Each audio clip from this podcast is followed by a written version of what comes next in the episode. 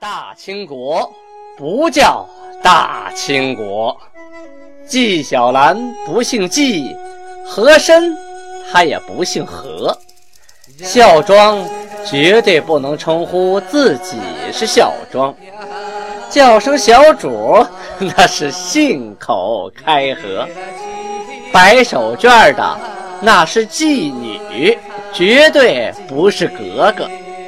好，今天。听俊贝勒播讲一段《青通剑》。听众朋友们，大家好啊！今天呢，我们讲到了天命九年，明天启四年，农历甲子年，公元一六二四年正月初一啊，公历是二月十九。档案记载啊，额驸恩格德尔定居在东京城。东京就是今天的辽阳啊，辽阳东北的新城。恩格德尔啊，是蒙古卡尔喀五部之一的岳特部的部长达尔汉的儿子。他是最早啊率部啊归附建州的。在明万历三十四年（一六零六年），他就引领着五部的使臣，尊努尔哈赤为昆都伦汗。从这以后啊，互相的往来就没有决断过。天命二年（一六一七年），努尔哈赤将舒尔哈齐的第四个女儿嫁给了恩格德尔，从此呢，那个女儿就被尊称为巴约特格格，因为她是巴约特部的那个部长嘛，所以就尊为巴约特格格。恩格德尔呢，就变成了汗的额驸，那受的待遇就不一样了，就是额驸级待遇了。这回到了天命九年。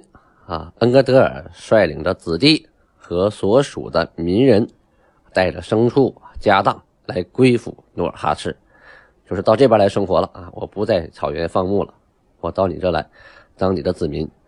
努尔哈赤啊，准备厚待他啊，与他盟誓，皇天垂佑，使恩格德尔远离其父而以我为父，远离其弟兄以。妻之弟兄为弟兄，弃其故土而以我国为依归。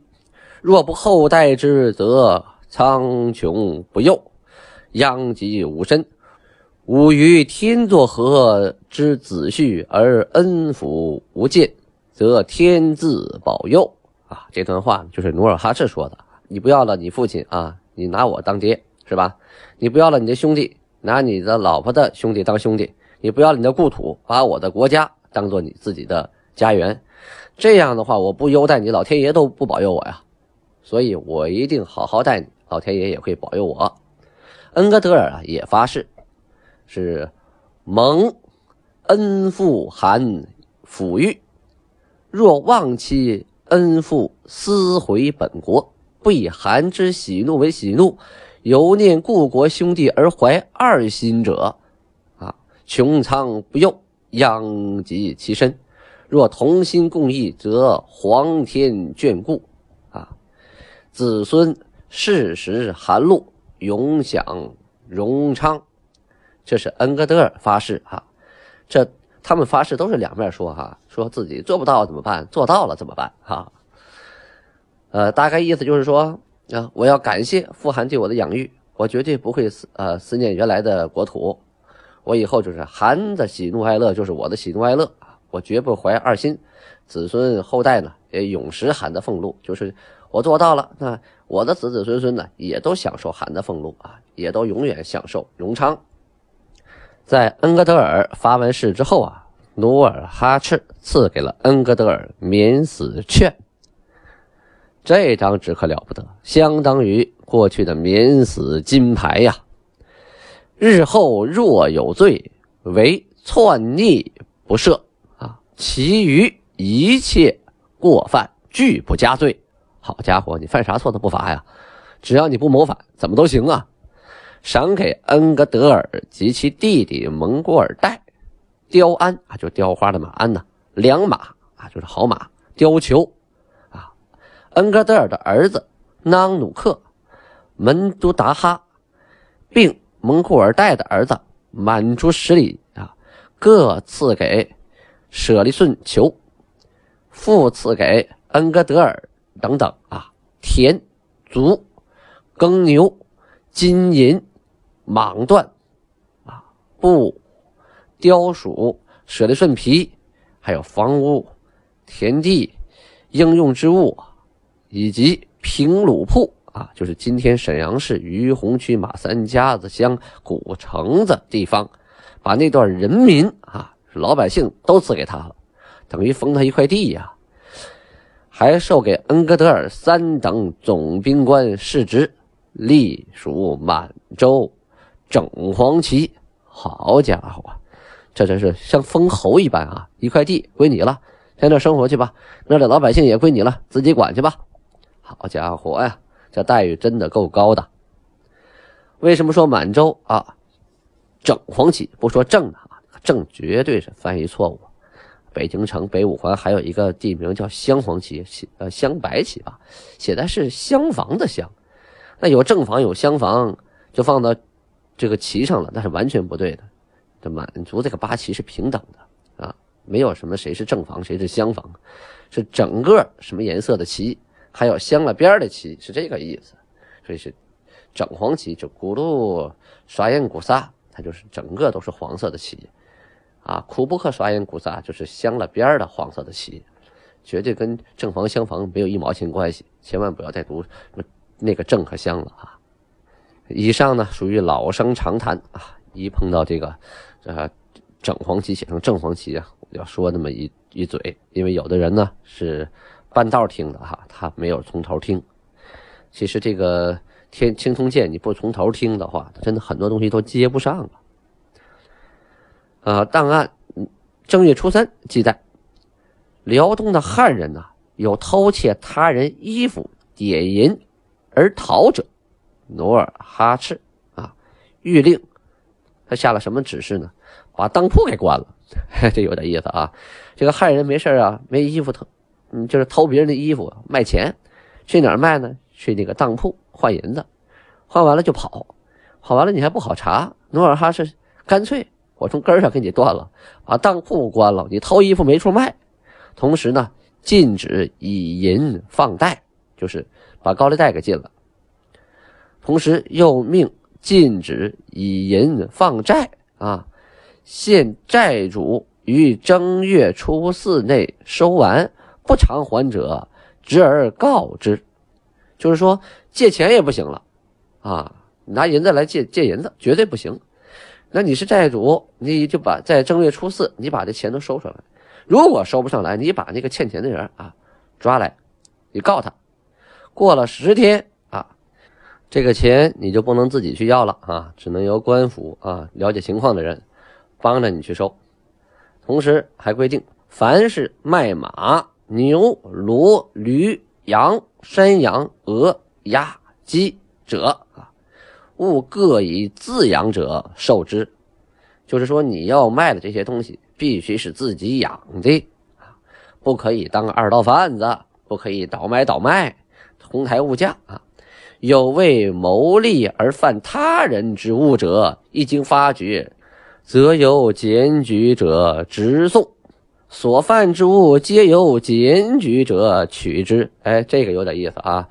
我发现你卖别人的羊，好嘞，我给你抓到官府去。他卖别人的羊一千只，好，官府行，把他扣了，那一千只羊归你。嘿，这检举的功劳可大了。有这么一条命令，那都互相盯着呢，就看你是不是卖别人东西。你要倒买倒卖，哄抬物价，我立刻就告你，告完你东西归我。啊，这招挺狠呐！啊，以人治人。所有卖牲畜者，皆以两计。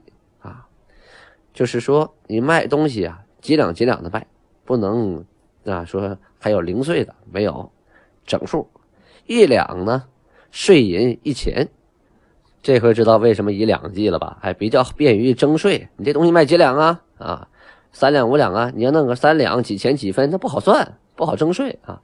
就是几两啊，整数，几两我就征几钱，征税者呢取两份，呃，牛鹿额真。和代理张经各取一份，意思是说啊，征税的人把这一钱的税银啊分成两份一份交给牛鹿额真啊，就这个牛录的老大；另一份呢交给代理的张京。呃，汉人的税由管辖的贝玉、汉人的千种啊各取一份，也是一个道理啊。征税的人把钱分成两份，一人给一半。蒙古人带来的牲畜，准许蒙古人出卖，店主是不得转卖的啊。你帮着养的这个牲畜，你再帮他卖了，那不行，必须由蒙古人自己卖。其税呢，由征税人取两份，店主取一份。另一份呢，就交给国家了。为什么规定这么多条呢？就是因为在当时啊，这个国内啊，盗窃的事件呢，蜂拥四起呀，管不过来了，到处是贼，到处是小偷啊，偷了就卖，卖了就跑，实在是管不过来了。用这招让你没法卖，哎，断了你的出路。你偷了也没有用，你偷个牛，你不能自己现吃，你也吃不完，卖也卖不出去。哎，为了杜绝盗换，所以出此下策哈。呃，上一回咱们说了啊，明朝部队呢占领了大连的金州啊，呃，在旅顺呢修了城铺，金兵啊派军啊攻打旅顺铺，他直接打那个海口那个旅顺铺，为的就是断绝明军在海上的粮道和后勤的补给。啊，明朝守这个地方，那真是重兵啊！呃，派的是都司张盘，张盘带领着部队啊，呃，英勇奋战，击退了金军的进攻。这个张盘守荆州啊，侦查知道富州啊，金兵骚扰辽民，在去年十月初五半夜的时候，就领兵偷袭，金兵逃走，努尔哈赤啊十分愤怒啊，就继续增兵。跟着干，张盘呢，以众寡难敌啊，就是率先领兵出城，伏于山间，等金兵进了城啊，已经休息了，安定了，突然起了伏兵啊，围城，然后炮击刀砍呐，这个这种偷袭很有效啊，因为金兵还来不及防御，所以明军呢多有斩获，金兵啊，因为还睡在梦中啊。没有做好准备，这方是吓跑的吗？没想到是在外边埋伏了，所以金兵中了埋伏，气的兵器啊到处逃跑。张盘呢，又后来一说我们兵少啊，粮乏，不敢回富州，就移兵于旅顺三山海口。遇有风浪的南船啊啊，就是很多船只啊，经常是遇到风浪，运粮的船它就坏在那儿了，坏在那儿呢，船内啊。就有很多这个烂米呀，还有豆子呀，啊铅鱼蛋呐，这些兵啊和老百姓就靠这个船里剩的这点粮食活着。为什么那个时候呢？地没人种啊，后勤补给又跟不上，你划了这么一帮人，你没吃的怎么打仗啊？是吧？你在一个城你怎么守？没吃的啊，所以呀，躲到旅顺这儿，有这个呃搁浅的船啊，坏了的船里头运粮的，就够他们。活一阵子了，这回啊，金兵攻打旅顺铺，这个明军呢，真是背水一战呢，啊，你不打也不行，跳海吗？是吧？你跳海也不是事儿啊，所以只能拼命了。这金兵受挫啊，后来呢，遣使招降这帮人啊，就说你们呀，也撑不了多久。别看你们这仗打赢了，你们后边是大海，你们吃什么？吃鱼喝海水？那不靠谱啊。结果呢，这个张盘呐，骨气很硬，把来使给砍了。按理说，两国交兵不斩来使。这张盘为什么斩了金国的使臣呢？目的就是表忠心，也是表决心，同时也是安定下边的军心。我们没戏了啊！想投降是没戏了。你看，我把来使都斩了啊！要么是我们跟他们拼命，要么是被他们杀光，大家看着办吧。这一下子把金兵给激怒喽，越围越急，越围越紧呐。剩下点明军呐，火药啊、炮弹呐，快打光了，怎么办啊？这硬拼不是事儿了。张盘又出主意了啊，设埋伏，躲在两边南北山啊，中间呢设点诱饵。金兵啊，一看哟，打不过了，往里一冲，结果呢，两山夹击啊，又是滚木雷石啊，又是弓箭齐发呀。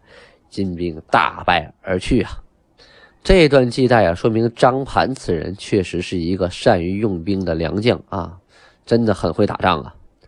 呃，这段历史呢，《明史记事》本末补遗卷四将此事啊记于天启三年（一六二三年）四月，呃，这显然是不对的啊。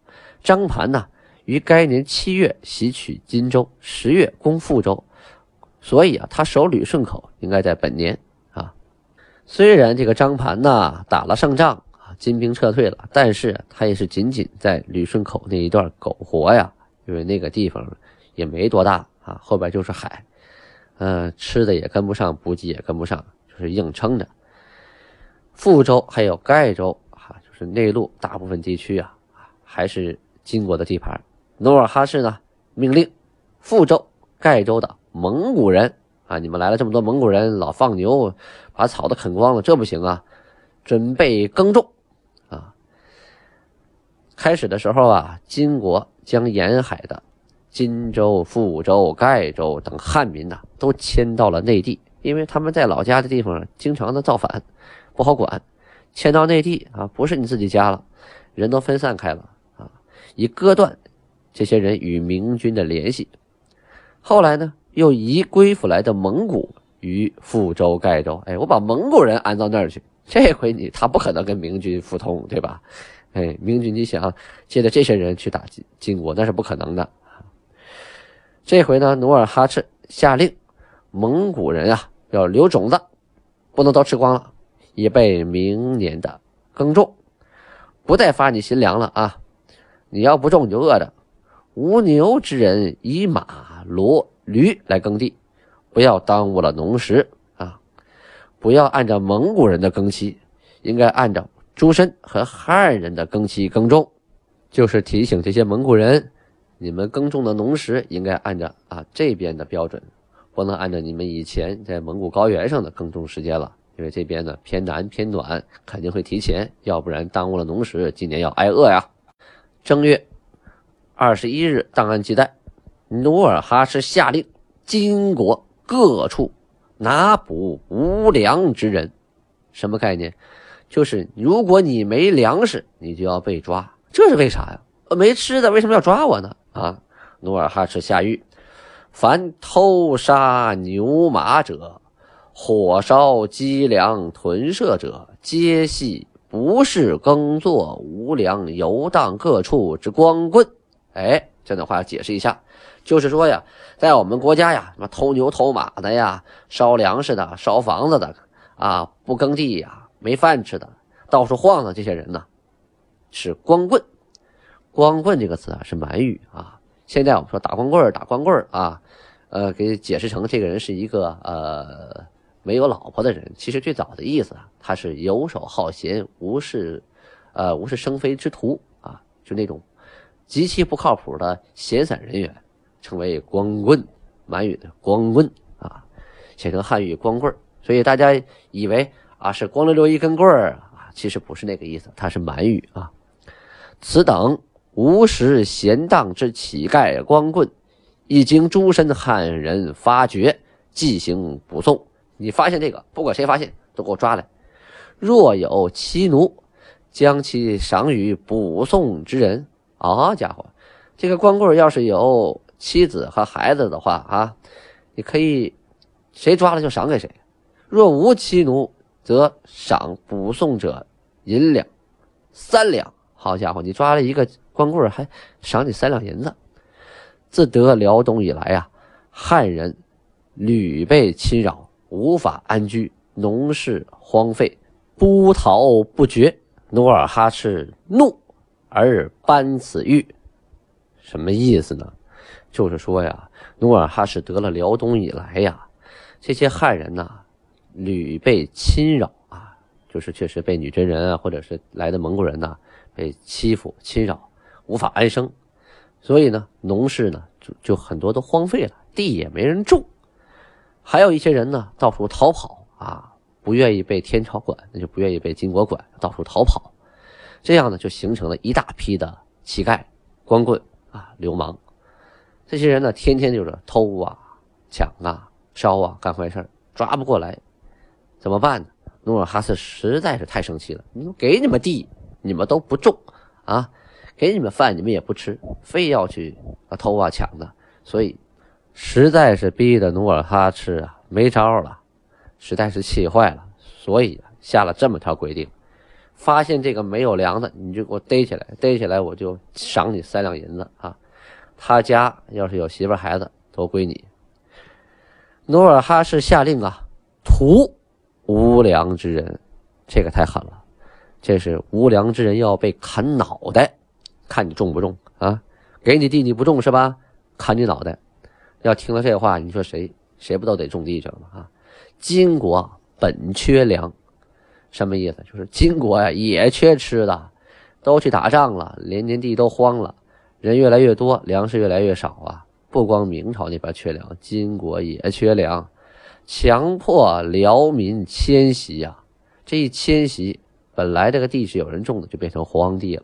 到了一个新地方，你得给他粮吃，重新开荒，这都耽误了时辰呐，这粮就跟不上啊，是粮荒易种啊，越来越重，越来越缺粮。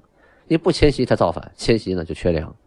本年初的时候，命清查汉人的粮食啊，派人就查你们家有多少粮食啊，逐村逐户的清查。全部登记，就跟户口普查一样啊，跟人口普查一样，这相当于经济大普查啊。同时呢，派诸身看守，下了这么条规定：凡与诸身同居的汉人，就跟女真人一块住的这些汉人，每口人有粮五升，或者每口有粮仅三四升，但是有牲畜者。算是有粮人，哎，你就不用死了。这说明哪怕你有三四升粮食，但是你还有个牲畜，说明你还是想种地的啊，你就算有粮人。每口有粮三四升而无牲畜者，算你无粮人，就是你连牲口都没有，还就那么三四升粮食，你肯定不够吃，不够吃将来怎么办？不是偷别人抢别人的，所以啊，下令将各地。查送的无良人全部杀光啊！这条太狠了，谁还去当光棍？谁还去当乞丐？赶紧开荒种地吧！明年这粮食攒不够五升，砍头啊！太狠了，狠呐，确实是狠啊！现在的人无法理解，可是就当时而言，刚刚诞生的一个国家，没人去种粮。都去偷，都去抢，作为国主，你该怎么办？啊，你就明知道他明天吃完粮食了，你也没有粮食给他，因为国库也是空的。国库怎么才能丰盈啊？大家得去种粮，国库才有粮食，有粮食大家才不愁啊，安居乐业嘛。民以食为天，可都不去种粮啊，都去偷，都去抢，这是恶性循环呐！不来一个急刹车，不下个狠招的呀，还真就管不住了。很有可能啊，国之倾覆啊，所以这这也是民生的一个大忌。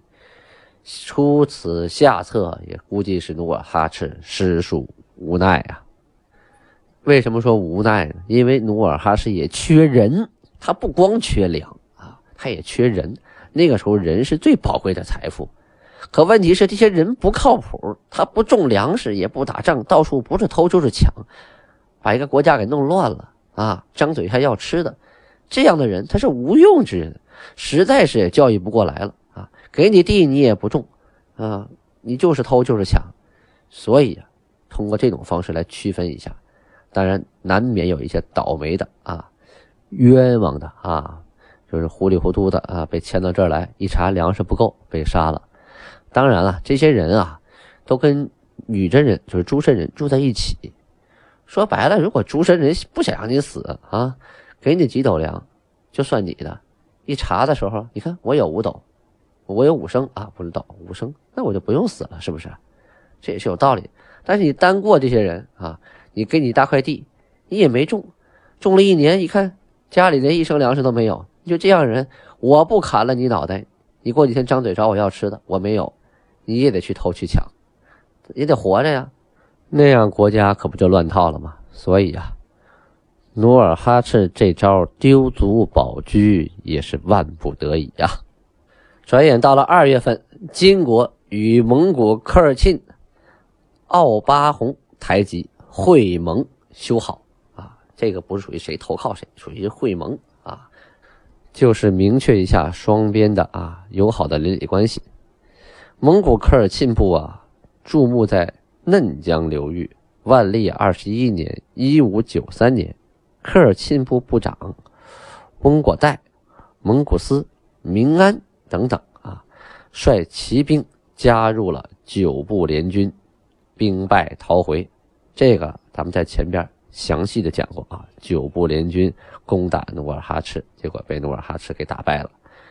从此呢，努尔哈赤就扬名立万了啊。三十六年（一六零八年），征乌拉部为宜罕山城，翁果岱啊又帮助乌拉部的贝勒不占泰。又被建州兵给打败了，于是啊，蒙古斯明安、翁果岱先后啊派使臣找努尔哈赤来啊示好。一六一二年，努尔哈赤娶了明安的女儿。明安呢是蒙古酋长中与建州联姻的第一人，这对后世的影响是十分深远的。因为从那之后，满蒙继续通婚，简直就分不清谁是谁，就满蒙一家了啊！